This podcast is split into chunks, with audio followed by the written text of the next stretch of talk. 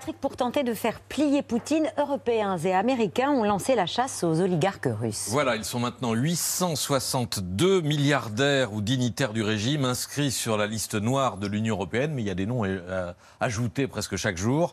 Interdits de séjour et interdits de profiter de leur palais, appartements de luxe, yachts ou jets privés, hélas souvent camouflés derrière des prête-noms ou des sociétés écrans, ce qui fait que pour l'instant la pêche est assez maigre. Quelques méga yachts saisis ou gelés euh, en France et en Italie. La France qui, comme d'autres pays, a mis en place une task force de plusieurs dizaines de fonctionnaires du fisc, des douanes, du trésor pour euh, traquer les biens russes et leurs propriétaires. Ces oligarques, c'est le premier cercle de Vladimir Poutine. Mais ils n'ont été euh, ni consultés ni informés au préalable de l'invasion de l'Ukraine. On les voit tassés euh, sur leurs chaises, écoutant leur maître dans cette immense salle du Kremlin où Poutine les a convoqués le 24 février, juste après ce fameux Conseil de sécurité au même endroit. Ces hommes-là pèsent des centaines de milliards, mais le patron, c'est euh, Poutine qui tente alors de les rassurer sur les sanctions à venir. Россия остается частью мировой экономики.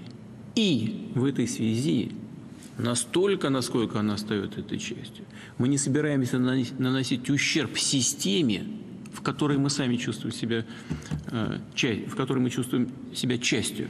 Vous avez vu leur tête hein euh, Traduction de ce qu'a dit Poutine soyez tranquille, ma guerre ne nuira pas à votre business. Bon, c'est pas tout à fait ce qui s'est produit. Alors, soit Poutine a sous-estimé euh, l'ampleur des réactions et des sanctions occidentales, soit il s'est foutu de la gueule de ses obligés.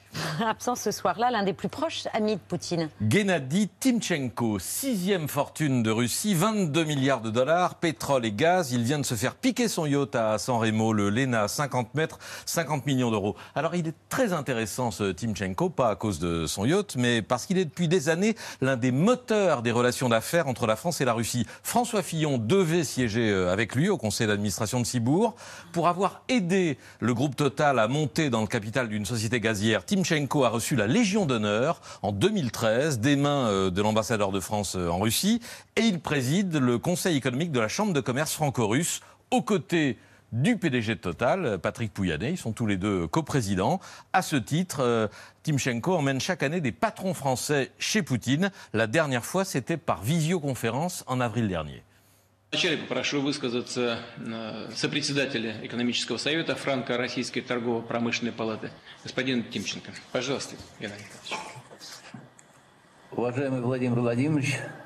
Позвольте поблагодарить вас за то, что вы нашли возможность встретиться с представителями французского бизнеса.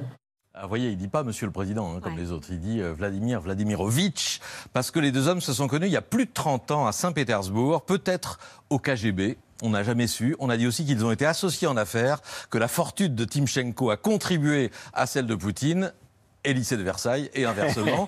Bref, un proche parmi les proches qui fait l'objet de sanctions depuis 2014, depuis l'annexion de la Crimée. Il avait alors raconté sa vie de sanctionné, de proscrit.